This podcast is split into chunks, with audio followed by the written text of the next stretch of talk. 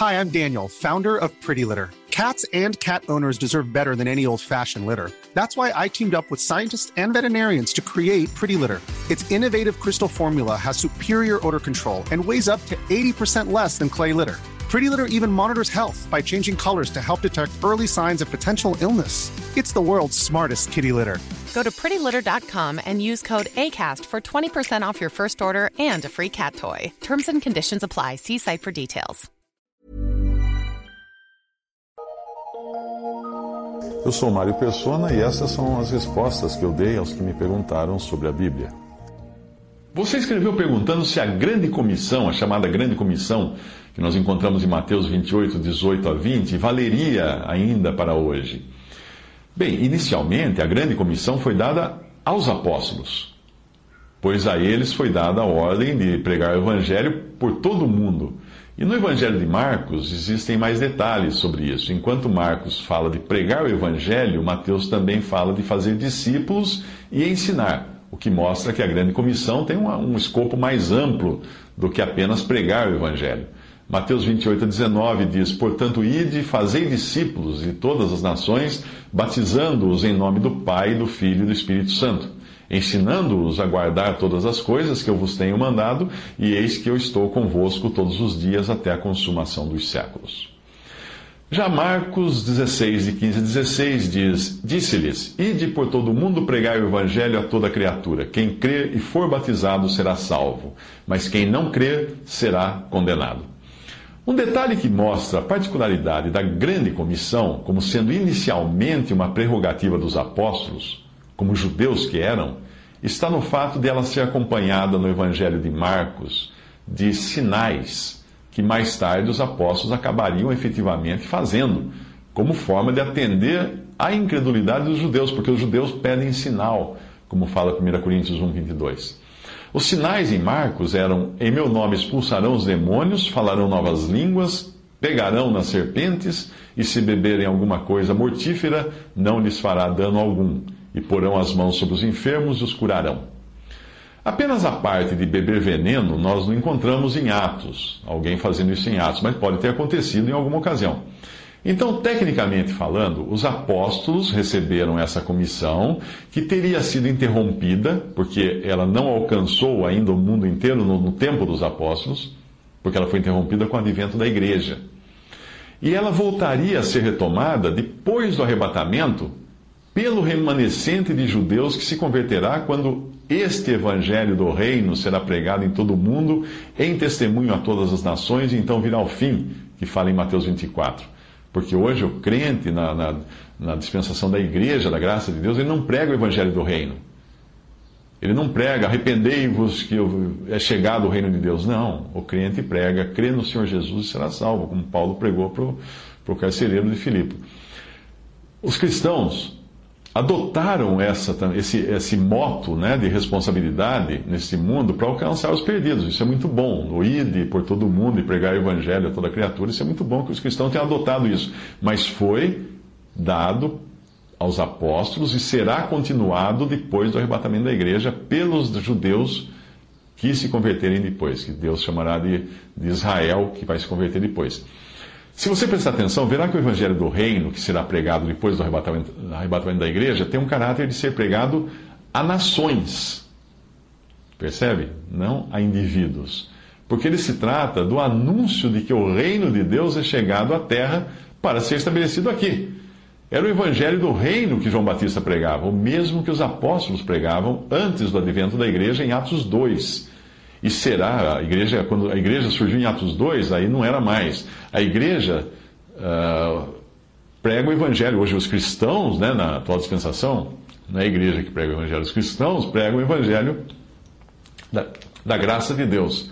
Uh, o evangelho do reino será pregado pelo remanescente de judeus fiéis que se converterão após o arrebatamento da igreja.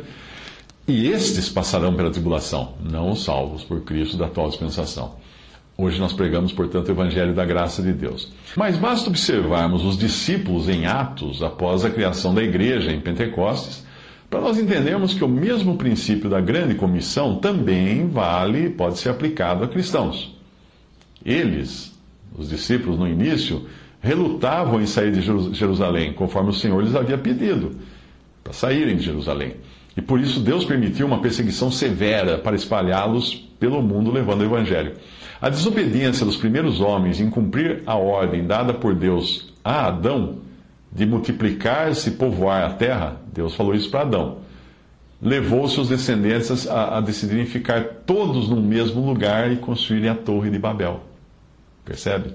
Deus precisou confundir suas línguas, espalhá-los pelo mundo inteiro, como já tinha sido dado a ordem para Adão.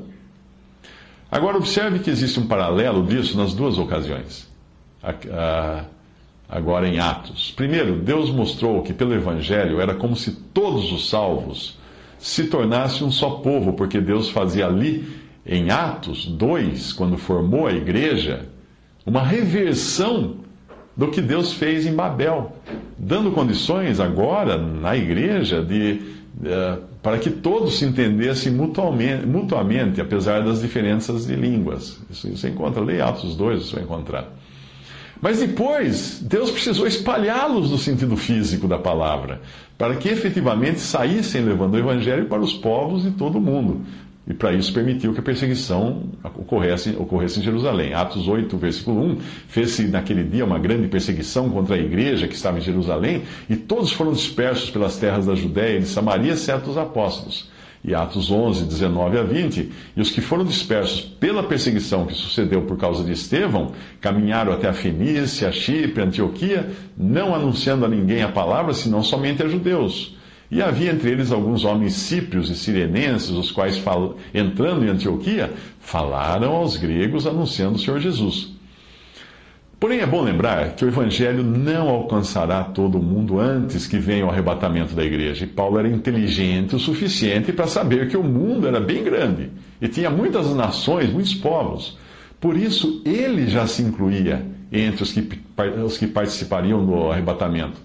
Veja o que ele diz: Depois nós os que ficarmos vivos seremos arrebatados. 1 Tessalonicenses 4, 17. Paulo se incluía entre aqueles que possivelmente seriam arrebatados já na sua época.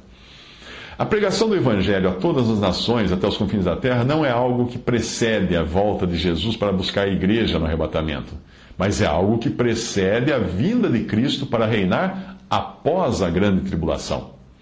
E é para então que são ditas, para essa época, que são ditas as palavras de Mateus 24, especialmente em 24, 14. E esse evangelho do reino será pregado em todo o mundo, em, em testemunha a todas as nações, e então virá o fim.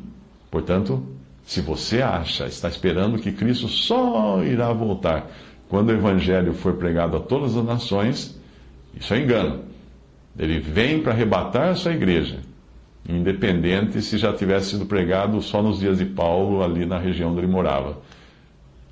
E depois, sim, quando depois do arrebatamento, judeus fiéis, convertidos a Deus, irão levar o evangelho por to para todas as nações, Cristo então voltará para estabelecer o seu reino, voltará à terra e não ao encontro nos ares, como é no caso de quando ele vem buscar a igreja.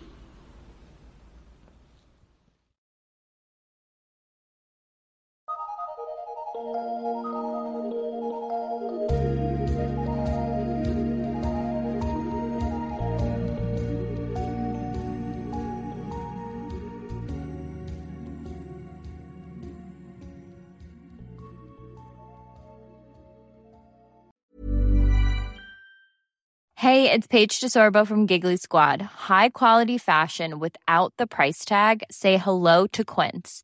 I'm snagging high-end essentials like cozy cashmere sweaters, sleek leather jackets, fine jewelry, and so much more. With Quince being 50 to 80% less than similar brands. And they partner with factories that prioritize safe, ethical, and responsible manufacturing. I love that. Luxury quality within reach. Go to quince.com slash style to get free shipping and 365 day returns on your next order. Quince.com slash style.